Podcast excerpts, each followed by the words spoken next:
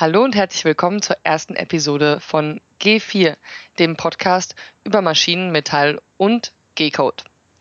Was G-Code bedeutet, das erfahrt ihr bei uns auch noch irgendwann. Und hier ist die Franzi und mit mir dabei ist der Frank. Hallo. Hallo Frank. Ähm, wie ihr vielleicht bei unserer Nullnummer schon bemerkt habt, wir wollen uns jetzt, so oft wir halt eben können, zusammensetzen und über Maschinen reden, Maschinen, mit denen wir arbeiten, die Dinge produzieren und ähm, wollen uns dadurch auch mit Themen beschäftigen, die halt damit zusammenhängen. Also um erst überhaupt erstmal zu verstehen, wie diese Maschinen funktionieren und warum sie Dinge tun, wie sie sie tun. Genau. Und da einen leichteren Einstieg zu ermöglichen, haben wir uns so gedacht, dass wir euch mal unseren Arbeitsalltag vorstellen. Also was wir so den lieben ganzen langen Tag machen und warum wir das machen. Das wird spannend, ob wir immer wissen, warum wir Dinge tun. Nein, ja. Ich, ich habe da meistens einen Plan im Hinterkopf. okay. Äh, ganz konkret dachte ich mir jetzt so, ich frage den Frank einfach mal ein bisschen über seinen Arbeitsalltag aus, weil ich arbeite ja erst seit einem Jahr in der Branche und Frank kennt es ja schon so ein bisschen besser als ich. Genau. Und ähm, da dachte ich mir, warum nicht einfach mal anfangen beim Anfang, nämlich dem Schichtbeginn. Zuallererst, die meisten von uns arbeiten Schicht. In was für Schichten arbeitest du? Ich habe jetzt das Glück, dass ich bloß Früh- und Spätschicht arbeite. Und man kann halt sagen, es gibt so vier Modelle. Die ganz Glücklichen, die arbeiten halt bloß Tagschicht oder Normalschicht. Das ist halt wie so ein Bürojob, der dann um sechs, um sieben anfängt und nach acht Stunden aufhört. Dann gibt es das nächst äh, schlechtere oder bessere Schichtsystem ist halt mit Früh- und Spätschicht. Da fangen die einen vormittags an und wenn die anderen halt dann Feierabend haben nach dem Mittag, kommt dann die Spätschicht. Dann gibt's noch das dritte Modell, das sind dann drei Schichten. Da kommt dann nach der Spätschicht noch die Nachtschicht, die die ganze Nachtschicht durcharbeitet. Und wenn dann noch mehr zu tun ist, gibt's dann die rollende Woche oder das Vierschichtsystem. Da wird dann das Wochenende so durchgewechselt und man hat halt nicht mehr am Wochenende frei, sondern Montag und Dienstag, Mittwoch und Donnerstag und einmal im Monat halt am Wochenende frei. Ja. Und es gibt noch Conti-Schicht. Conti-Schicht ist, das sagt mir nichts. Das, äh, Conti-Schicht ist entwickelt worden, wohl glaube ich tatsächlich bei der Firma Continental. Müsste ich im Zweifel nochmal nachschauen, können wir ja unten auch nochmal verlinken im Podcast. Ähm, das ist eine Schicht, wo darüber nachgedacht worden ist, wie man möglichst gesund das Dreischichtsystem gestalten kann, mhm. weil man gesagt hat, äh, eine Woche jeweils die Schicht ist sehr, sehr ungesund, der Körper stellt sich gerade darauf ein und ist ja. wieder ein Break. Also ich arbeite auch in Dreischicht und jeweils mit einer Woche. Das mhm. stimmt schon, die ersten drei Tage ist man im Arsch, dann ist man gerade im Rhythmus drehen und dann wechselt's wieder. Genau. Das ist jedes Mal ziemlich, eine ziemlich extreme Umstellung für den Körper und wirft auch alles durcheinander. Ja. Also da hat bei mir irgendwie am Körper anfangs auch einiges gesponnen mhm. als ich damit angefangen habe. Und ähm, die Conti-Schicht basiert darauf, dass man sagt, naja, man versucht halt, dass der Körper sich erst gar nicht dran gewöhnt. Das heißt, er braucht sich dann auch nicht so radikal umzustellen. Genau, da macht das man dann heißt, es sind dann zwei früh, zwei spät, eine Tag Pause und vier Nacht oder sowas. Also du hast im Prinzip gar keinen regelmäßigen Rhythmus mehr mit Wochen oder so, sondern hast halt zwischendrin immer mal zwei, drei, vier Tage frei und hast insgesamt über den Monat verteilt dann zwei Wochenenden frei und zwei Wochenenden musste man arbeiten. Das heißt, es ist auch nur eine Produktion, die übers Wochenende hindurch 24 Stunden schafft. Genau. Ähm, Braucht man halt viele Mitarbeiter und man, ja, man, man, weiß halt dann schon am Jahresanfang, wie man das ganze Jahr arbeiten geht. Aber es ist halt dann auch mit so Geburtstagen am Wochenende ist halt dann immer schwierig. Ja. Und alle Leute, die ich kenne, die Conti arbeiten, sagen, es ist scheiße, es ist zwar besser für die Gesundheit, angeblich. Ja. Das ist ja immer Langzeitstudiending, aber Privatleben ist tot. Also, und man lebt vor allen Dingen noch ganz massiv nach dem Kalender. Weil ich kann ja zum Beispiel sagen, ey Leute, alle drei Wochen habe ich Spätschicht, dann sehen wir uns abends in der Kneipe. Hm. Oder alle drei Wochen habe ich Frühschicht, dann kann ich mich mit den Leuten treffen, die einen 9-to-5-Job haben. Ja. Aber Leute, die Conti-Schicht arbeiten, da kann, kann sich das private Umfeld total schwierig, sich darauf einzustellen. Ja. Äh, wann hat er frei? Und das macht ziemlich viel kaputt. Ja, und wenn man halt Mittwoch, Donnerstag zu Hause ist, weiß man, da ist man alleine vormittags. Und nachmittags, die anderen Leute haben ja dann auch nicht die Zeit, dann abends wegzugehen. Genau. Also, also Kontischicht hatte ich bis jetzt noch nicht. Ich kenne es aber von meinem Vater. Der hatte das und es war halt auch nervig. Also meinte halt auch. Genau. Und als Lehrling war ich im Betrieb, da hat man dieses Dreischichtsystem, erste, zweite, dritte, wöchentlicher Wechsel und mit 18 darf man ja dann als Lehrling mit Nachtschicht machen und haben wir dann halt mitgemacht. Seitdem kannte ich es auch nicht anders und als Jugendlicher hatte ich da nie so die Probleme, aber mittlerweile merkt man es dann halt schon, wenn man dann Nachtschicht hat. Das, das, haben meine Kollegen auch alle gesagt. Also, weil ich mag Dreischicht eigentlich sehr gerne. Also am liebsten wäre mit Zweischicht, aber ich hätte gerne nur Spät und Nacht und nicht Frühschicht. das wäre so meine Traum, das wäre so mein Traumschichtmodell. Ähm, und ich habe tatsächlich, klar, wenn man mal schlecht in die Woche startet, ist kacke, aber an sich nicht so die Mega-Probleme. Meine Kollegen, gerade die aufwärts 40 sind, sagen, teilweise sie kommen da überhaupt nicht mit klar. Also es macht sie fertig, äh, es tötet ihr Privatleben, weil halt in dem Alter gerade auch also wie gesagt, ich habe meine Stammkneipen, da kann ich abends um elf unter der Woche auftauchen, dann sind da Leute. Ha, Aber das ist, weil ich mitten in Frankfurt bin und irgendwie mein Umfeld auch noch ein bisschen jünger ist teilweise. Hm. Ich glaube halt mit 45 oder so, wenn du Familie hast oder eben auch äh, einen Freundeskreis, wo viele einfach einen 9-to-5-Job haben, da wird es dann schwierig. Ja. Ich, na gut, wir sind ja auch nicht die Einzigen, die Schichten arbeiten, wenn man das so denkt. Da hat man halt im äh, Krankenhaus ich kenne es ja. auch vom befreundeten Pärchen, die sind beide Krankenpfleger, die wechseln halt, die haben glaube ich ein Wochenende zusammen, wo sie beide mal frei haben und sonst ist immer jeweils ein Partner arbeiten. Das ist halt dann auch schwer für die Beziehung. Ja. Oder Polizisten oder. Und da muss man vor allen Dingen noch wesentlich häufiger springen. Genau. Und die haben halt äh, dieses Conti-System mit so wechselnden Schichten und dies und das. Und das ist auch noch, das kommt dann halt auf die Firmengröße drauf an wenn man jetzt, wenn jetzt Ausfall ist, krank und dass man dann fehlende Schichten dann besetzt, dass man halt dann bloß zu zweit Nachtschicht hat und dass man halt nicht immer denselben gewöhnten Rhythmus hat. Das war in der letzten Firma so, dass man halt nicht immer dritte, zweite, erste hat, wo man sich anwöhnt, sondern wo das dann alle vier Wochen nochmal gewechselt hat. Dass man halt dann zwei Wochen spät und eine Woche Nachtschicht hat oder sowas, das ist dann auch sehr unangenehm. Also wenn man dann schon bei den Schichten keinen richtigen Rhythmus hat, ist dann noch nerviger. Ja, das ist das, was ich gerade merke. Ich kam aus dem Urlaub wieder, wir hatten plötzlich keine Nachtschicht mehr. Und ich habe so einen festen Drei-Wochen-Rhythmus drin gehabt, jetzt finde ich das irritierend, wieder 7 bis 15 Uhr zu arbeiten. Ich komme da gerade nicht mit klar. Ja. Und den Vorteil von der Schichtarbeit, was du meinst, ist, wenn man halt jetzt, man ist echt flexibler. Man kann halt zum Beispiel Arzttermine vormittags hinlegen, ja. was sehr angenehm ist. Und man kann halt mal zur Spätschicht auslaufen. Und.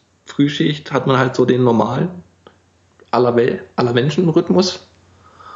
Und Nachtschicht, na gut, Nachtschicht habe ich jetzt seit einem Dreivierteljahr nicht mehr, aber ich fand halt das Beste an der Nachtschicht war halt Freitag früh und sechs Wochenende haben. Ja. Dass man da mit einem lachenden Gesicht durch die Welt geht. Das ist auch tatsächlich mein Lieblingsmoment. Freitagmorgen, 6 Uhr Nachtschicht, Wochenende, langes Wochenende bis Montag, 14 Uhr. Genau. Ich gehe so oft dann nochmal in andere Städte oder so, weil ich einfach Zeit habe. Ich kann mich in irgendeinem Bus oder Zug setzen, kann da pennen und kann dann Leute besuchen, wo es was weiter weg ist. Das ist schon richtig gut. Genau. Ja, und okay, ich mag die, mag die Ruhe in der Nachtschicht. Mm, das, das stimmt. Da sind meistens die Vorgesetzten nicht da, weil Nachtschicht bekommt man einen Zuschlag. Also kostet die Arbeitsstunde 25 Prozent mehr. Die 25 Prozent bekommt man steuerfrei was man natürlich dann schon merkt am Lohnzettel. Ja. ja. Aber halt, ob es einen dann wert ist, also wie gesagt, als Jugendlicher hat mich das nicht so gestört. Heutzutage würde ich ist man froh, wenn man es nicht mehr machen muss. Aber nun gut, dann äh, sind wir jetzt quasi, gerade hast du Spätschicht. Genau, gerade ähm, Spätschicht. Also wir haben auch gerade recht spät, wo wir es gerade aufnehmen. Genau. Und ähm, ja, wenn du zur Arbeit gehst, äh, Spätschicht fängt bei dir dann 14 Uhr an wahrscheinlich, wa? Nee, äh, 13.30 fängt die bei uns 13.30 an. 13.30 auch. Also die Frühschicht fängt schon ziemlich früh um 5 an. Okay, dann habt ihr einen anderen Rhythmus als wir, ja. Genau, normal sagt man von 6 bis 2, die 8 Stunden. Und je nach Firma bekommt man halt die Viertelstunde bezahlt oder nicht. Das ist halt unterschiedlich. In manchen Firmen musste man die dann halt rausarbeiten, da hat man dann die Überlappung. Dass halt, wenn die Frühschicht 14 Uhr endet und die Spätschicht fängt 14 Uhr an, dass man sich nicht nur im Gang sieht oder beim Spind, sondern dass man halt noch fünf Minuten sagt, hier, das war halt da und das, darauf musst ja, du achten. Genau, und bei mir, wir fangen halt um fünf an zur Frühschicht und die geht bis 13.45 Viertel vor zwei und die Spätschicht fängt 13.30 Uhr an und geht bis um 10. Also Ah, hat man okay, eine, Viertel, heißt- eine Viertelstunde Überlappung. Ja, bei uns wird eine Viertelstunde danach nicht die Zeit abgehackt. Das heißt, wir noch, haben noch so eine Viertelstunde Puffer für Übergabe, müssen aber auch nicht. Ja, Ja. genau. Und habt ihr Stechkarten oder habt ihr. Wir haben so ein äh, Hightech-Computersystem, was so Okay. Minuten genau mitzählt. Ja. Das ist tatsächlich, ich glaube, ich kenne auch fast keine Produktion mehr in Betrieben, wo es nicht so ist. Also außer kleine Handwerkssachen noch, aber größere Betriebe haben fast alle diese Minutenstechuhren. Genau. Und ähm, die Produktion, in der du jetzt arbeitest, du arbeitest momentan an einer Drehfräsmaschine Ja, oder nur an einer Fräsmaschine. nur an einer Fräsmaschine? Genau. Und äh, Früh- und Spätschicht variiert sich dann immer noch mal, beziehungsweise bei den drei Schichten ist halt immer äh, die erste Schicht, die nach dem Wochenende und nach einem längeren Stillstand anfängt, ist halt immer noch was anderes. Da sind die Maschinen kalt. Da muss man erst alles anmachen, alles hochfahren. Ist wie halt, sind ja alles CNC-Maschinen, die haben alle einen Computer, der muss erst hochfahren, der muss erst booten, da muss man das Licht anmachen, muss man alles hinräumen, muss man sich da so ein bisschen einrichten. Das hat man halt zur Spätschicht nicht. Zur Spätschicht kommt man, die Frühschicht hat schon ihr Dienst gemacht und man macht meistens die Arbeit weiter. Ganz kurz, ich weiß gar nicht, ob wir schon CNC als Begriff erklärt haben. Ach so, nee, ich glaube auch nicht. Also, Ähm, einfach, also wir wollen diesen Podcast ja am Ende vor allen Dingen auch über CNC-Maschinen machen. CNC steht für Computer Numerical Controlled. Das heißt, das ist die modernste Art und Weise, Maschinen zu steuern. Genau. Ähm, mit Computern und einem Code, der unter anderem auf diesem G-Code basiert, Genau. woher auch unser Name kommt, das G4. Das ist ein Steuerungsbefehl und das ist halt eine spezielle Art von Code.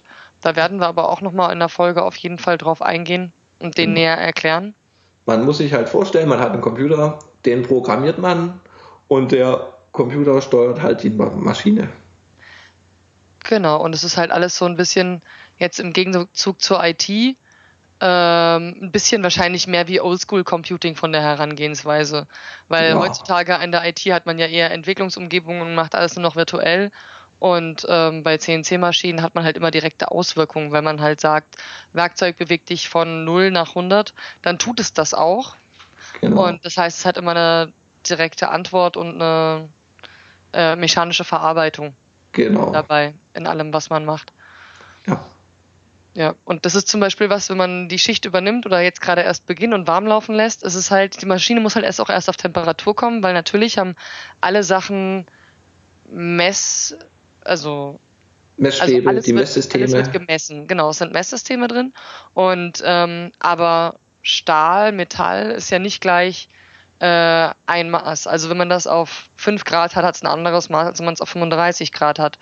Und das große Problem bei einer Produktion, die nicht 24 Stunden rund um die Uhr, sieben Tage die Woche läuft, ist halt, dass Maschinen dann zwischendrin kalt werden Mhm. und dann muss man sie erst warm werden lassen und äh, dann halten sie erst das Maß. Genau. Und Maschinen können, natürlich können Maschinen das regulieren und mittlerweile abgleichen, Ja. aber wenn man eine ruhige Schicht haben will, lässt man sie vorher warm laufen. Genau, ist auch besser für die Lage, ist halt wie beim Autofahren. Das lässt man auch erst, die ersten 15 Kilometer geht man gemütlich an, bis das Öl auf Temperatur ist, bis überall der Schmierfluss da ist. So macht man das halt auch bei den Maschinen. Da fängt man langsam an, lässt die Spindel drehen. Spindel. Spindel, genau, ah, wir kommen wieder. Lauter Fachbegriffe, man sollte vielleicht das mir so irgendwie in, Buzzer einbauen. in ein praktisches Beispiel machen, wie man sich so eine CNC-Maschine jetzt vorstellen kann, so eine Fräsmaschine. Ich weiß nicht, in wie weit wir das jetzt stricken sollten. Wie kann man sich das vorstellen? würde ich sagen. Also wir müssen ja nicht ins Detail gehen, aber ähm, die Spindel ist in der Regel das, Was was, sich das dreht. Werkzeug hält. Genau, was sich dreht auch. Die Spindel Ja. ist das, was sich dreht. Und da können wir gleich mal kurz den Unterschied zwischen Drehen und Fräsen erklären. Ja, Beim Drehen dreht sich das Werkstück Stück. und beim Fräsen und Bohren dreht sich das Werkzeug. Das ist so der einzige Unterschied. Genau. Ähm, können wir auch noch einen Text drunter verlinken? Da habe ich mal einen Blogartikel zugeschrieben mit ganz groben Unterteilungen für überhaupt nicht technisch versierte Menschen. Also wer sich noch nicht damit beschäftigt hat, ich habe da mal einen Blogtext zugeschrieben, können wir drunter verlinken, kann man mal nachlesen. Aber der wichtigste Unterschied ist Werkzeug und Werkstück. Was dreht sich? Genau.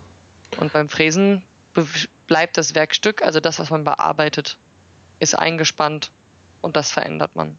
Genau. Ist jetzt nehmen wir an, man hat einen Bleistift und einen Spitzer und der Bleistift tut man irgendwo festhalten und den Spitzer ringsum drehen.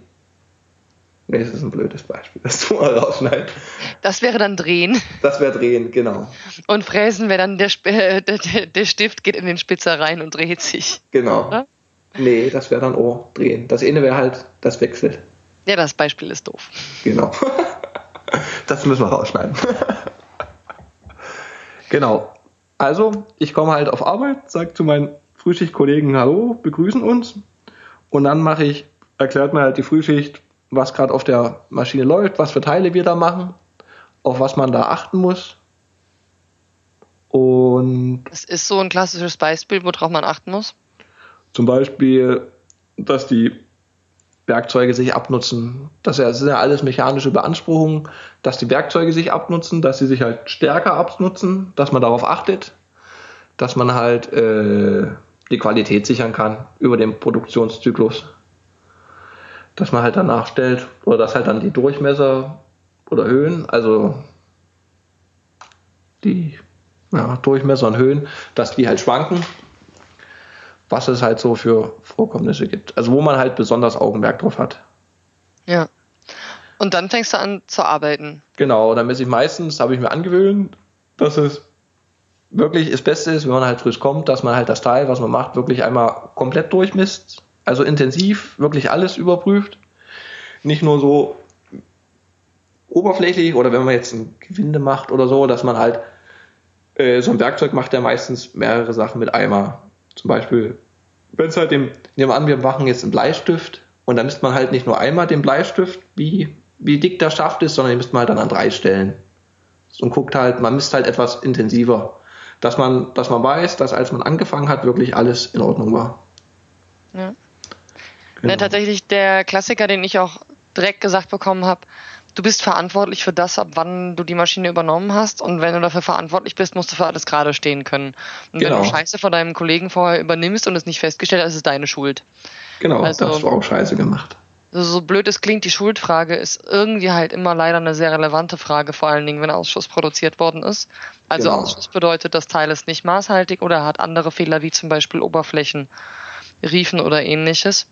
Genau. Und Man kann so die Teile gibt es so drei Gruppen, Gutteile, da ist alles in Ordnung, die kann man weitergeben, die können so verkauft werden. Dann gibt es Nacharbeit, das heißt, äh, ist es ein Fehler, da stimmt etwas nicht, aber man kann den Fehler beheben, ist jetzt nicht mehr so optimal, aber man kann die Teile noch retten. Und das dritte ist halt Ausschuss, die Teile kann man bloß noch wegschmeißen. Und das ist halt das Schlechteste. Ja, also und bei uns gibt es zum Beispiel äh, auch regelmäßig dann so Auswertungen von wie viel Ausschuss gab es wann und so. Genau, das gibt glaube ich jetzt in jeder Firma. Ja. Ist jetzt ja auch mit dem Computersystem, da kommen wir dann auch noch dazu, äh, dass man halt die Frühschicht, wie gesagt, die fahren die Maschinen hoch, die melden halt auch die Aufträge an.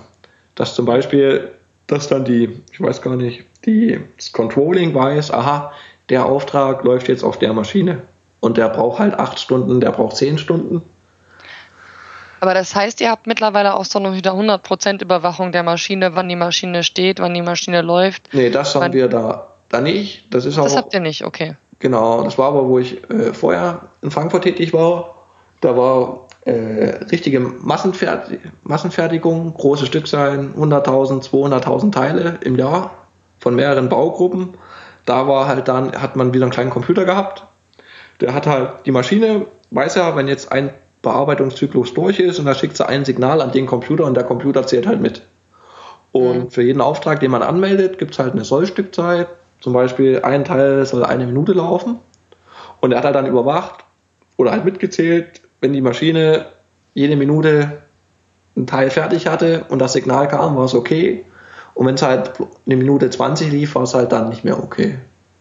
Also das, sowas gibt's. Also da ist man schon manchmal ganz schön überwacht, steht dann halt auch unter Druck. Wobei das dann halt auch je nach Firma ist, wie man dann mit dem Druck umgegeben, umgegangen wird. Ja, Also ich kenne tatsächlich Überwachungssysteme so, dass die Überwachungssysteme halt gucken, ähm, wann wird produziert, mhm. wann ist Maschinenstillstand und wie wird der Maschinenstillstand begründet, also mit einem Werkzeugwechsel, mit einem Werkzeugbruch, mit einem genau. Messen, mit einem Teilumspannen. Ja. Also das ist so das, was ich zum Beispiel, ich muss alle Maschinenstillstandzeiten ab drei Minuten begründen. Okay. Mhm. Am Computer, der angeschlossen ist. Nee, das haben wir noch nicht, weil wir halt äh, auf ziemlich genaue Teile Werk legen und da ist es, wird halt höchste, höchste Augenmerk auf die Qualität gelegt und nicht auf die Quantität. Also ich glaube tatsächlich, dass äh, dieses Überwachungsding ist auch immer eine Frage von Stückzahlen, wie man, wie die genau. Produktion. Also ich glaube zum Beispiel in der Einzelteilfertigung macht sowas halt überhaupt keinen Sinn. Ja, das stimmt. Ähm, aber in einer Serien- oder Massenproduktion macht sowas dann Doch so Sinn, aus ja. Arbeitgebersicht durchaus Sinn. Ja. Ich würde immer sagen aus Arbeitgebersicht, weil aus meiner Perspektive ist es immer so, okay, könnt ihr so machen, finde ich aber tendenziell kacke. also es ist halt einfach was, was schon stressen kann. Genau. Muss nicht, aber es kann halt schon stressen. Ja. Und ähm, es übt halt einen gewissen Druck auf die Arbeitnehmer aus. Genau. So. Und es ist natürlich auch, glaube ich, beabsichtigt. Ja, genau, dass man da die Daumenschrauben angelegt bekommt. Ja. Aber das heißt, du übernimmst das Teil, misst genau. es. Ich messe es durch, es stimmt, oder ich korrigiere mal. Und dann sehe ich, was aha, ich habe ja noch. In deinem Fall. Also was, du hast jetzt zum Beispiel einen Durchmesser von 30 und hast eine Toleranz plus minus zwei Zehntel. Genau. Und jetzt ist aber die Toleranz schon knapp auf zwei Zehntel und du denkst dir, okay, ich korrigiere jetzt. Was machst du dann? No, dann gehe ich halt zu dem Computer, der ist halt verbunden mit der Maschine und korrigiere dann den Fräser um den Betrag, Jetzt könnte man sagen, aha, ich habe eine Abweichung von 0,1 Millimeter und ich stelle die 0,1 Millimeter. Aber meistens kommen halt dann so Erfahrungswerte, dass man, aha, ich stelle bloß 0,08, ein Stückchen weniger, weil es immer ein Stückchen mehr stellt. Sowas ja. passiert halt dann, genau. Das ist dann in den Verschleißdaten des Werkzeugs, ne? Genau, in den Verschleißdaten. Ähm, da auch zur Erklärung, Werkzeuge sind in der Regel vermessen und die Daten von den Werkzeugen gibt man halt in den Computer ein, damit die Maschine weiß, wie sie die Werkzeuge verfahren kann. Genau. Ähm, und dann hat man halt eben einmal die Geodaten, das heißt, mein Fräser ist 100 Millimeter lang und äh, das in Z und in X, weil wir arbeiten immer in Koordinatensystemen. Ja.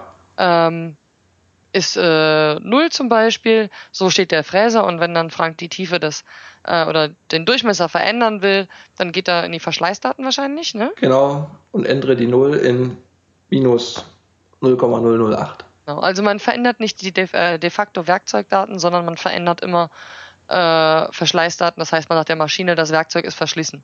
Genau. Und zwar in diese oder jene Richtung. Und, und dann fahr da mal ein Stück näher ran oder weiter weg.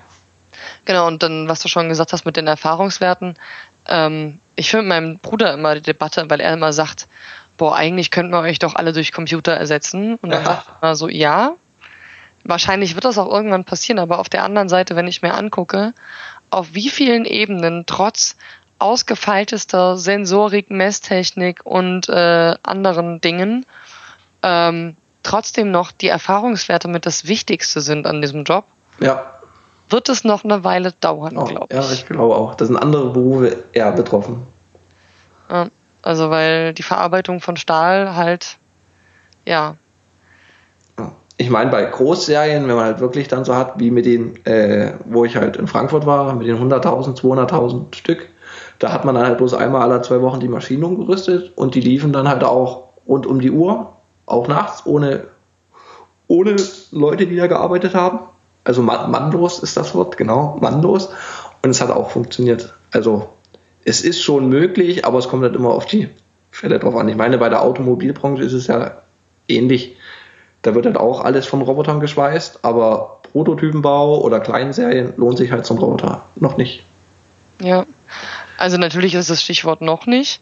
Genau. Ähm, aber gerade wenn ich mir angucke, was in der Werkzeugentwicklung sich abtut. Also es ist halt einfach, Werkzeuge verändern sich permanent, selbst ein Bohrer, also hätte ich mir vorher nie vorstellen können, aber selbst Bohrer können unterschiedlichste Geometrien und Formen haben und dann auch wirklich ganz unterschiedlich reagieren in der Abnutzung, in dem, wie präzise sie bohren.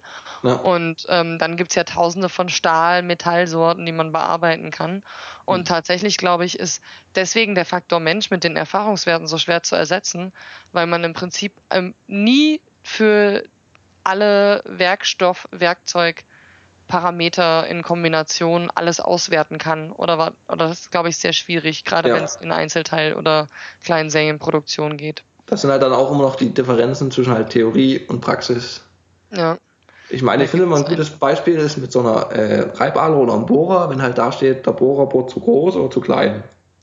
Oder die Reibahle, wo man sagt, nee, das geht nicht, das ist ein Fünfer Bohrer, der macht ein Fünfer Loch. Und das Loch ist aber dann 5,1, was man da halt machen kann. Und da steht halt unter anderem, steht auch so in den Lehrbüchern, Vorschub größer oder Vorschub kleiner machen, wo ich mal sage, das sind eigentlich vollkommen unterschiedliche Richtungen, die man macht, aber man muss halt beide probieren. Ja, weil das kann natürlich an einem stumpfen Bohrer liegen, aber es kann auch an einem schieflaufenden Bohrer liegen genau. und es kann auch, also es kann viele Faktoren haben und das ja. sind dann halt diese Erfahrungsfaktoren. Wo und, man hinguckt und was man da halt macht, genau. Ja, am goldwertesten sind, glaube ich, echt die Mitarbeiter mit viel Berufserfahrung, das merkt man einfach. Ja, das stimmt. Gut. Gut. Dann das heißt, du hast deinen Fräser jetzt nachgestellt. Genau. Und es stimmt und es läuft. Und dann sehe ich, aha, ich habe ja noch 50 Teile zu machen. Und je nachdem, wie, wie das läuft und wie der Aufwand ist mit Messen, mit Entgraten, also Entgraten ist, dass man, äh, wo der Fräser die Werkzeuge langlaufen, hat man manchmal so Grad, Grad ist, ist das bekannt, das sind halt dann so nicht ganz saubere Kanten, wo man sich halt dran verletzen kann. Und die werden halt von Hand nochmal entgratet. Oder die das Maß auch verändern, weil es zum Beispiel einfach dann durch, der, durch größer, man misst es größer, dabei ist es nur Grad. Genau, das in Graden. Meistens hat man da noch ein, äh, ein Stück Zeit und dann fängt man halt an, da schauen wir, wir haben halt dann eine Liste, wo drin steht, welcher Auftrag auf welcher Maschine als nächstes kommt. Und da steht halt, aha, als nächstes kommt halt Auftrag 12 mit Teil 12 und dann gehe ich halt in, in den in den Schrank, wo die Zeichnungen und die Arbeitspläne liegen. Zeichnungen ist halt das, das technische Dokument, wo halt das Teil im Maßstab abgebildet ist, wo halt da steht, du machst jetzt deinen Bleistift und der Bleistift soll halt 12 cm lang sein und 2 cm dick und vorne die Spitze soll 100 Grad haben. Das steht halt alles auf der Zeichnung. Auf der Zeichnung, die ist halt so, wie das Teil am Ende werden soll. Die ist halt maßgebend. Und der Arbeitsplan, den haben wir halt selber gemacht. Der ist halt ein Hilfsmittel, wo halt drin steht, für den Bleistift haben wir halt Programm 12 und haben folgende fünf Werkzeuge eingebaut auf den folgenden fünf Stationen. Und dann fängt man halt an, man sucht die fünf Werkzeuge raus, schaut, ob die gut sind oder ob man neue nimmt und sucht sich alles schon zusammen. Ja. Im Unterschied dazu wäre jetzt bei mir an der Maschine zum Beispiel der nächste Schritt, dass ich erstmal alle Werkzeuge in meiner Maschine kontrollieren würde, die im Eingriff sind. Mhm. Also das ist so ein Ritual, was ich habe, weil wir teilweise dann irgendwie 40 verschiedene Werkzeuge im Eingriff haben oder so für eine Produktion. Mhm. Und ähm, das heißt, ich kontrolliere erstmal alle Schrupper durch. Ja. Weil ähm, das so das Relevanteste ist. Schrupper sind die, also ich arbeite an einer Drehmaschine, das heißt, bei mir dreht sich das Werkstück mhm. größtenteils. Und ähm, Schruppen bedeutet, das ist die Vorgruppearbeitung. Genau. Und ähm, dann habe ich da zum Beispiel Schrupper, die halt auch mal drei bis vier Millimeter Edelstahl abnehmen, so die mir nichts, dir nichts. Wenn die kaputt sind, zerstört sich aber der ganze Halter und dann wird's teuer und aufwendig. Dann schnell teuer, genau. Genau, und umso ähm, häufiger, also umso häufiger man die Schrupper wechselt, umso schonender sind die Schlichter. Also Schlichter sind die, die das Endmaß machen und gerade wenn man enge Toleranzen hat, das heißt paar Hundertstel, paar Müh, dann mhm. ähm, sind Schlichter einzustellen wesentlich schwieriger weil Schlichter machen die Feinbearbeitung. Und das heißt, ich gucke immer als allererstes nach den Schruppern. Wenn die alle gut sind und laufen, ja. dann traue ich mich irgendwas anderes zu machen, weil ich dann weiß, mir geht nichts anderes kaputt. Weil wenn der Schrupper wegplatzt, du gerade am Werkzeug machen bist und der Schichter danach drüber geht und der Schichter dann auch kaputt geht, musst du gleich zwei Werkzeuge machen und dann genau. ist alles doof und nervig. Also Wobei das ist so das Ritual so viel Arbeit ist, gab es halt auch, wo ich halt in einer anderen Firma war, gab es halt dann, äh, meistens, wenn man so Großserien hat, hat man halt ein Gefühl, der Schrubber hält halt 30 Teile ja. und dann bricht er aus. Und das ist halt das auch, wozu die Schichtübergabe gut ist, Da sagt halt die Schichtübergabe, du, ich habe um 12 den Schrubber gewechselt, der ist dann um 5 wieder dran. Da weiß man das grob. Also, wenn man denen halt vertraut, aber das ist ja meistens so. Da ja, hat man dann groben, groben Richtwert. Und dann gibt's noch, das wissen ja die Maschinenhersteller auch, da gibt's dann so Werkzeugüberwachung. Gibt's einmal so eine relativ einfache, da ist halt einfach ein Zähler mit drin und die zählt halt mit, aha, kann man halt einstellen, nach 30 Werkzeugen bringen wir mal eine Fehlermeldung oder bleib einfach stehen. Da weiß man halt Bescheid, 30 Teile gemacht, ich wechsle jetzt das Werkzeug. Weil es halt auch günstiger ist, wenn man jetzt, wie die Franzi schon gesagt hat, wenn man jetzt hier nach jedem zweiten Teil die Maschine anhält und sich die Schrubbe anguckt und denkt, hm, ist noch okay oder nicht, ist es, dauert das länger, als wenn man halt sagt, hier aller 30 Teile. Wenn er halt 35 gehalten hätte, ist halt schlecht. Aber wenn er dann beim 31. weggeflogen wäre, ist halt auch blöd. Das ist äh, vielleicht ein Unterschied zu den Maschinen, an denen wir beide arbeiten. Ich kann, während die Produktion läuft, die Werkzeuge kontrollieren. Ach so. Was Weil ich habe eine Werkzeugkette. sondern eine Kette. Genau. Ich habe auch Revolver. Okay, das müssen wir jetzt wieder erklären. Ja. Wir haben äh, einen Bearbeitungsraum in der CNC-Maschine. Mittlerweile sind Maschinen meistens, also die CNC-Maschinen sind alle eingekapselt. Das heißt, wir bekommen davon gar nicht mehr viel ab, weil da sind ja Werkzeuge mit mehreren tausend Umdrehungen und Millimetern, Metern Vorschub drin. Genau. Das würde wehtun, wenn wir die abbekommen würden. Das heißt, die sind alle eingehaust äh, und man kriegt davon nichts mehr ab. Und im Bearbeitungsraum selbst sind die Spindeln, die die Werkstücke handeln, also die bei einer Drehmaschine das Werkstück halten oder bei einer Fräsmaschine das Werkzeug halten. Und das Werkstück ist halt eingespannt. Und dann gibt's noch die Revolver. Revolver sind im Prinzip, kann man sich so ein bisschen vorstellen wie die Trommel von einem Revolver. Mhm. Äh, nur, dass keine Kugeln drin sind, sondern Werkzeuge. Das kann man auch so drehen in der Regel, halt elektrisch oder mechanisch. Und ähm, da sind dann zum Beispiel Bohrer, Fräser ähm, und ein Senker drin oder so. Und ähm, Revolver sind aber selbst im Bearbeitungsraum, das heißt, die Werkzeuge im Revolver kann man nur kontrollieren, wenn die Maschine steht und die Tür aufgeht, aber die Tür von so einem eingehausten CNC-Maschine geht nur auf, wenn die Maschine steht. Das heißt, genau. du musst die Position anhalten. Und ich habe eine Kette, das heißt, ich habe eine ähm, Kopf, der aus einer Kette heraus unterschiedliche Werkzeuge rausnehmen kann. Und dann ist immer nur das eine Werkzeug im Bearbeitungsraum. Alle anderen Werkzeuge sind separat in einem Extraraum und da kann ich sie mir alle angucken. Ohne dass ich die Produktion stoppen muss. Ja. Genau. Und dann gibt es auch noch, also wie gesagt, das einfachste von der Maschine ist einfach ein Zähler, der mitzählt. Und dann gibt es aber auch schon, das hatten wir bei Drehmaschinen, die messen die Kraft.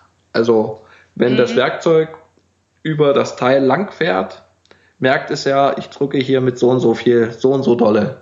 Und da kann man dann die Maschine. die Fallschnecke aus. Genau. Und dann merkt man halt, also da hat man die Maschine ein und sagt, wenn es hier 5% mehr Druck ist, tu mal das noch zu Ende fahren und bleib dann mal stehen. Oder wenn man sagt, wenn hier 30% mehr Druck ist, dann ist halt die Wahrscheinlichkeit, dass das während der Bearbeitung stehen geblieben ist, bleibt sofort stehen, dass er da nicht ohne, ohne Schneidplatte da noch weiterfährt. Ja. Das ist bei konventionellen Drehmaschinen, also nicht computergesteuerten CNC, also Drehmaschinen, sondern Drehmaschinen, vor denen man steht und Kurbel. wo man auch ein bisschen selbst was machen muss, so Kurbeln und so. Ähm, da ist zum Beispiel so der Klassiker, wenn man zu viel zustellt und zu viel auf einmal abnehmen will und zu viel Druck auf dem Meißel ist, dann rastet irgendwann das, äh, die falschen, ich glaube, es heißt Fallschnecke aus. Das ist das Teil, was äh, die Stange mit dem Vorschub verbindet. Das heißt, ich kann mhm. einfach nicht mehr weiter, weil der ja. Druck zu hoch ist und die Schnecke so eingestellt ist, dass ähm, die den Druck nicht widerstehen kann, damit die Maschine nicht kaputt geht und nichts verzieht oder so. Ja. Kann sein. Bei konventioneller Technik habe ich sehr, sehr wenig Ahnung, weil ich das bloß bis zur Zwischenprüfung hatte, also die ersten zwei Lehrjahre und dann hatte ich bloß noch mit CNC-Technik zu tun. Ah, okay. Ja, also ich habe vor allem den konventionell gelernt. Nee, das ist gar nicht so meins. Ich meine, es hat auch seine Berechtigung und es geht auch in gewissen Fällen schneller, aber es ist, da ist halt wirklich Erfahrung noch mehr wert. Genau. Also konventionell bedeutet halt nicht eingehauste Maschinen, bedeutet halt keine CNC-Steuerung, also keine automatische mit einem Code, mit einem Programm, das ich eingebe, sondern eben ich guck, ich habe jetzt das Maß, dann stelle ich das mit einer Kurbel zu und dann gehe ich da drüber, muss selbst gucken, okay, wie stelle ich die Vorschübe jetzt ein, welche Drehzahl nehme ich eigentlich. Also Vorschub ist das, wie schnell das Werkzeug am Werkstück entlang geht und Drehzahl ist, wie schnell das Werkzeug sich dreht oder das Werkstück, je nachdem ob drehen oder fräsen. Mhm. Genau. Ja. Du genau. hast jetzt, wir waren jetzt beim Werkzeugrichten. Also Frank hat Werkzeug nachgestellt, hat kontrolliert, hat jetzt geguckt, was ist der nächste Auftrag, hat dafür geschaut, den Arbeitsplan rausgenommen, genau. dann das Werkzeug geholt. Genau. Das, Werkzeug, dann? das Werkzeug, dann die gibt es noch das Werkstück, das gibt es mit dem Auftrag zusammen, weil das keine großen Teile sind. Und dann, nehmen wir an, dann mache ich jetzt das letzte Teil, nehme ich von der Maschine, messe das nochmal durch und melde das halt im System fertig. Und dann ist halt das auch wieder diese Überwachung. Man hat 100 Teile bekommen und man hat im besten Falle 100 Teile gut gemacht, was halt meistens nicht der Fall ist, weil man ja das erste Teil braucht zum Einstellen. Um das halt so Sachen, der Bohrer, der 5er Bohrer macht halt doch nicht 5, sondern 5.1, da ist es halt zu groß. Man kann man halt nichts machen. Also das meldet man dann halt dann fertig im System sagt halt hier 99 gute, einer schlechter, war halt ein Einstellteil. Und die gebe ich dann halt weiter. Also haben wir so einen Sammelplatz, wo dann jeder seine Teile abstellt und wo dann der Vorgesetzte kommt und die Teile dann mitnimmt und halt zu den anderen Stationen fährt. Und dann melde ich halt den nächsten Auftrag an. Und dann hat halt jeder so, dann wird die Maschine umgestellt. Also da muss dann die Maschine umgerüstet werden für halt die nächsten Bleistiften. Da hat jeder so einen eigenen, eigenen Rhythmus oder halt, halt handhabt das jeder ein bisschen selber. Mhm. Und dann richtest du den nächsten Auftrag ein. Genau, dann baue ich erst, machen wir meistens so alle Werkzeuge, die drin, also wie gesagt, ich habe bloß eine, äh, auch eine Kette, aber an die Kette kommt man nicht rein, weil die bloß von der Maschinenseite geöffnet werden kann mit zwölf Werkzeugen. Also wir haben maximal zwölf Werkzeuge im Eingriff. Die baue ich raus, schaue sie mir an. Die arg verschlissenen kommen halt weg oder gehen zum Nachschleifen. Und die anderen werden halt dann im Werkzeugschrank wieder aufgeräumt. Dann bestücke ich das mit den neuen fünf Werkzeugen laut dem Werkzeugplan, lade, sichere das alte Programm und lade mir das neue Programm in die Maschine. Das gibt's halt, müsste man auch noch näher erläutern mit dem Programm. Das Programm sagt halt, Maschine fahr von da nach da, nach da, nach da. Und das fing halt an, kommen wir ja kurz mal mit diesen Vorteilen von der CNC, also mit dem konventionellen, wie gesagt, da ist man ja schnell, da kurbelt man, macht man das, aber spätestens, wenn man ein zweites Teil machen muss, fängt man wieder halt immer von vorne an. Man muss halt immer gleichmäßig kurbeln und wenn man halt so einen Computer hat, der macht halt genau immer dasselbe, 1000, 5000 Mal. Zumindest theoretisch. Zumindest theoretisch. Und da hat halt man angefangen mit den Computern und früher gab es ja noch die Lochkarten allgemein. Da waren die Programme halt auf Lochkarten. Dann kamen Kassettenbänder und jetzt gibt es halt, weiß nicht, Gigabyte Festplatten. Genau, Datenspeicher. Genau, Datenspeicher. Und da hat aber jede Firma, manche haben dann einen externen Notebook, wo man das drauf speichert, andere sind vernetzt, da hat man dann so einen Server, da schickt man die einfach an den Server. Und wir haben halt je nach Maschine, die älteren Maschinen haben meistens nicht so viel Platz, da hat man halt fünf Programme. Die neueren kann man hunderte oder tausende speichern. Aber ich bin eigentlich immer ein Freund davon, in der Maschine bloß das aktuelle Programm und das andere schon im Server, auf dem Server, auf dem Notebook als Backup. Da wird es dann auch gesichert und wenn es halt weg ist, hat man halt das Backup da. Mhm. man weiß halt auch immer, auf dem Computer ist halt immer das aktuelle Programm. Also okay. tatsächlich kenne ich das auch so. Genau. Dann man, Hauptsache nur das aktuelle Programm. Was ich jetzt spannend fand, so erstmal Programm sichern. Ähm, weil jedes Programm, was man im Eingriff hatte, wird ja meistens nochmal optimiert oder verändert. Genau. Oder man stellt irgendwelche Fehler fest, selbst wenn die Dinger schon gelaufen sind. Mhm. Also man hat ein Programm schon mal laufen gehabt und trotzdem muss man wieder Sachen verändern. Das heißt, ganz, ganz wichtig ist, dass man im Prinzip die Version, die aktuellste und nachgearbeitete oder optimierte Version ist, wieder abspeichert und auf dem Server legt. Genau. Und das ist, wenn das vergessen wird, ist das immer so ein bisschen ärgerlich. Ja, das stimmt. Mhm. Ja. Genau. Und genau, lade ich dann das Programm rein, habe die Werkzeuge drin. Die Werkzeuge haben wir halt vorher gemessen, da gibt es auch noch unterschiedliche. Also jetzt haben wir Werkzeug Voreinstellmessgeräte. Also man sagt der Maschine, man muss ja sagen, ob der Bohrer jetzt 5 mm oder 10 mm lang ist. Und da gibt es zwei Möglichkeiten. Einmal hat man halt eine extra Maschine, wo man das Werkzeug reinsteckt und da sagt dann die Maschine, das Werkzeug ist 5, 6, 8, 10 mm lang Da kriegt man, kann man eine Etikette ausdrucken und kann das der Maschine sagen. Das ist so der eigentliche Stand der Dinge, wie es so sein sollte. Aber es gibt halt auch noch manche, die haben halt nicht das Geld oder warum auch immer. Da muss man dann von Hand ankratzen. Da baut man halt das Werkzeug ein. Man weiß nicht, wie lang der Bohrer jetzt ist. Man fährt halt bis zu dem Teil und sagt halt der Maschine, hier, wo du jetzt stehst, da fängt das Teil an. Und dann rechnet sich die Maschine daraus aus, aha, mein Bohrer ist halt jetzt 8 mm lang. Was halt also, länger dauert, bedeutend länger. Das, das Lustige ist, ich kenne nur die automatischen Messmaschinen. Mhm. Ich habe das auch nur so gelernt. Ähm, und kenne die automatische Werkzeugverrechnung in der Maschine nicht. Ich habe das erst, als ich einfach mal halt die Handbücher der Maschinen angefangen habe durchzuwälzen, mhm. gelesen, man kann Werkzeuge in der Maschine vermessen. Aha. Ja, nee, in der Firma, wo das ich vorher war, war das. Wusste ich zum Beispiel gar nicht und habe das dann erst gelernt. Das war sehr spannend.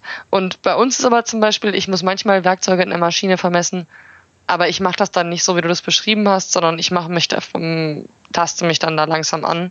Und die Maschine verrechnet das nicht, sondern ich muss es eintippen. Mhm. Ähm, weil Werkzeuge zu groß sind für die Messmaschine, die wir haben. Ach so. Aber in die Maschine passen sie noch. Ja. ja. Nee, das war in der Firma, wo ich vorher war, war das halt so der Stand der Dinge, dass man alles an den Werkstücken ankratzen musste. Und dann ist man halt für zwölf Werkzeuge eine Viertelstunde beschäftigt oder wenn man schnell ist, eine Viertelstunde, aber am Anfang braucht man da schon eine halbe Stunde oder so. Und während man halt auch, da steht die Maschine, während man jetzt das halt auch schon machen kann, wenn, während die noch läuft. Mhm. Genau, dann gebe ich die Sachen in der Maschine ein, in der Geo-Datenbank und sage halt hier, Werkzeug 3 ist der Bohrer, der 8 mm lang ist. Dann muss ich der Maschine noch sagen, wo ihr Nullpunkt ist, also das Koordinatensystem festlegen. Die Maschine hat ein Ursprungskoordinatensystem, wo die halt ihre Referenzpunkte hat und dieses halt irgendwo im Raum, wo die halt ihre 0, 0, 0 hat. Und wenn wir ja Werkstücke machen, ist es ja blöd, daraus zu rechnen, das Werkstück ist halt von 200 bis 250, sondern man sagt, das Werkstück fängt bei 0 an und ist 50 lang. Oder sagt, sagt man halt der Maschine, hier ist deine 0 und dann erkennt die Maschine, aha, Du sagst, hier ist 0, bei meinem Maschinenkoordinatensystem bin ich bei 200 und dann verrechnet die das alles automatisch im Hintergrund. Und das muss man halt noch, das macht man von Hand oder es gibt halt auch Taster, die dann automatisch langsam ranfahren und dann merkt die Maschine, piep, hier ist Gegendruck, hier ist jetzt die Fläche. Ja. Also da sagt man die Nullpunkte. Und weil ich an der Fräse bin, ist es halt X, Y und Z. Z ist halt die Höhe und X und Y sind halt die Tiefe und die Breite. Unterschied zur Drehmaschine. Ähm, die Z-Achse ist immer die Achse, ähm, die sich bewegt. Und da bei der Drehmaschine das Werkstück gedreht wird, ist bei der Drehmaschine klassischerweise Z, das äh, die Achse vom Werkstück, was sich dreht. Genau. In der Mitte. Ja. Und X häufig das des Werkzeuges, was sich auf das Werkstück zubewegt. Und bei der klassischen Drehmaschine hat man auch nur X und Z. Ja. Allerdings haben die meisten Drehmaschinen mittlerweile auch eine Y-Achse beziehungsweise auch Fräswerkzeuge oder Bohrwerkzeuge drin. Von ja. daher ist das nicht mehr so eng, aber. Ich habe mir als Lehrling das mit X und Z an der Drehmaschine so gemerkt, dass man jetzt, wenn man jetzt ein Drehteil hat, wie zum Beispiel, weiß ich nicht, so eine äh, Pringles-Dose oder so, ist halt ein prima Drehteil. Wenn man jetzt das X hat, das X passt halt ziemlich in den Durchmesser, also da, wo das Loch ist, passt das X prima rein und das Z kann man so auf die Länge, also wie lang oder wie hoch die Dose ist, da passt halt das Z gut hin. So habe ich mir das gemerkt. Das ist eine schöne Eselsbrücke. Genau, weil das Z halt gut skaliert mit für die Länge. Ja. Aber halt irgendwann hat man es dann halt wirklich mal geblickt mit X und Z. Ja. Genau, dann habe ich die Nullpunkte gesetzt und dann geht's los, fahre ich halt das erste Teil. Also ich fahre dann Werkzeug für Werkzeug Stück für Stück ab, schaue, dass ich mich da nirgendwo vertan habe und wie es die Maschine dafür Bearbeitungswege fährt.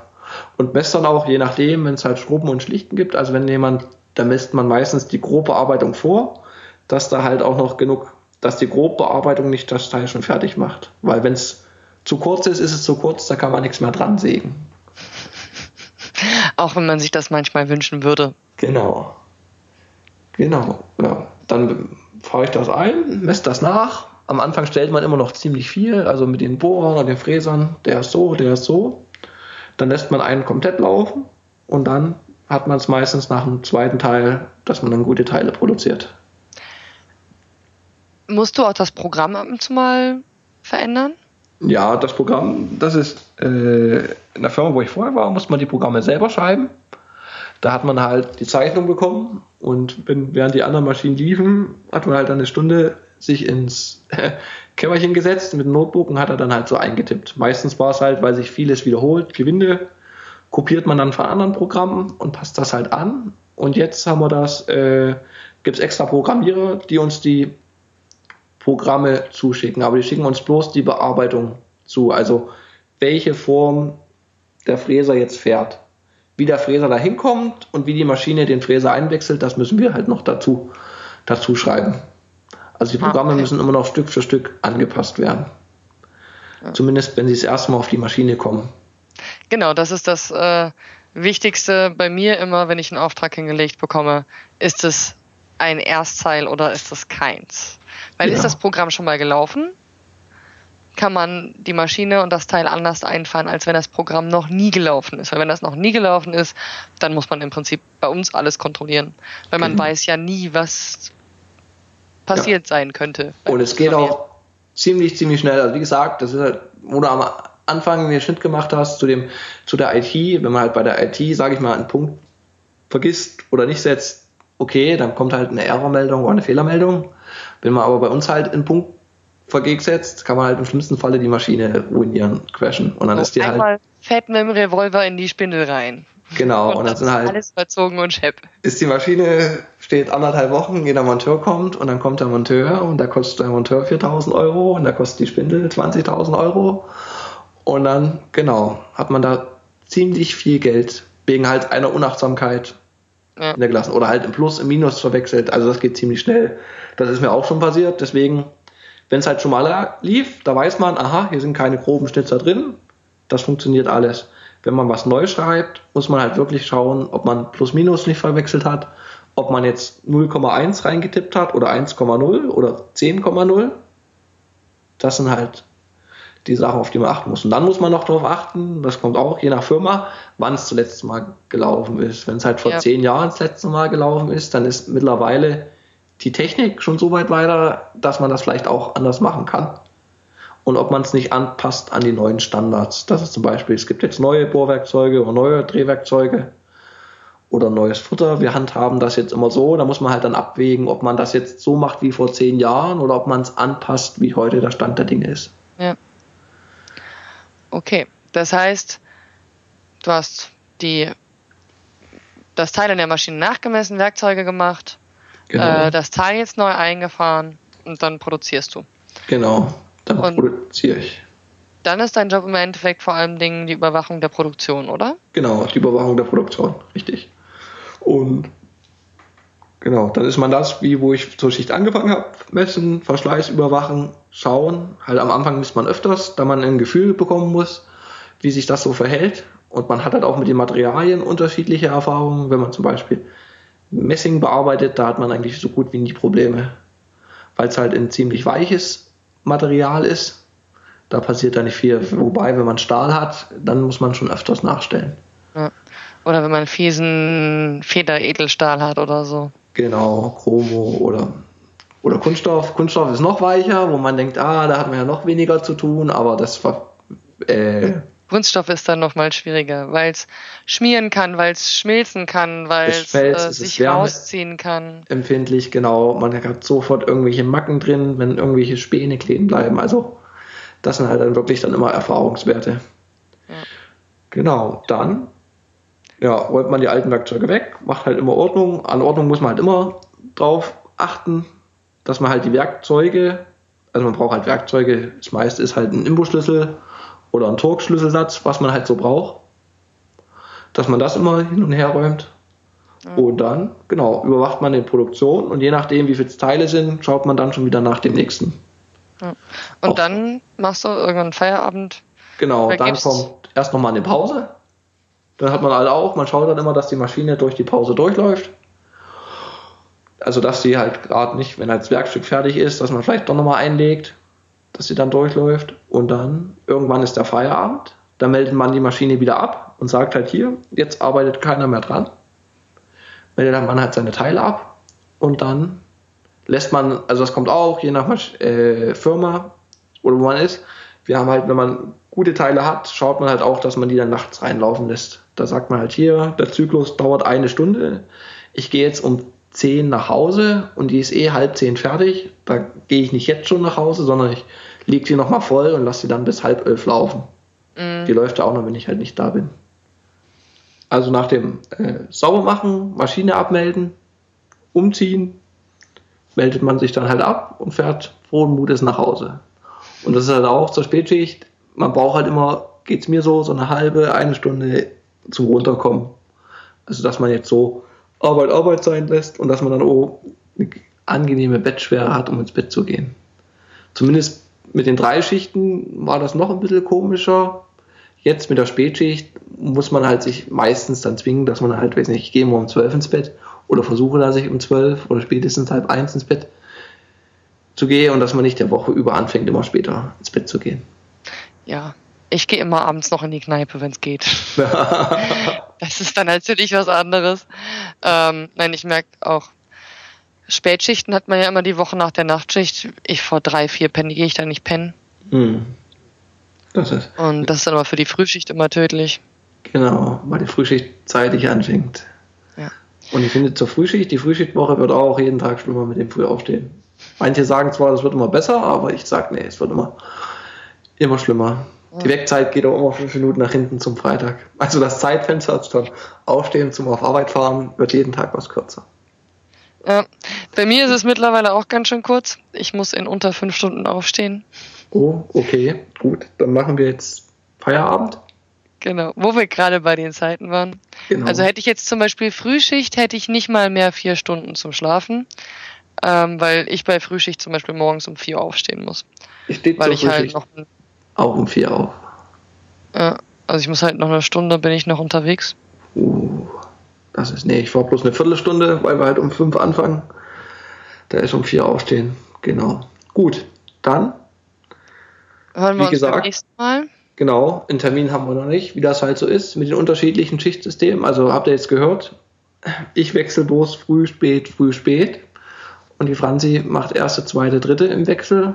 Dann und gerade haben wir eh alles durcheinander. Genau, Urlaubszeit ist Springerzeit.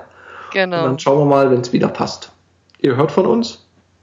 Bis zum nächsten Mal. Bis zum nächsten Mal.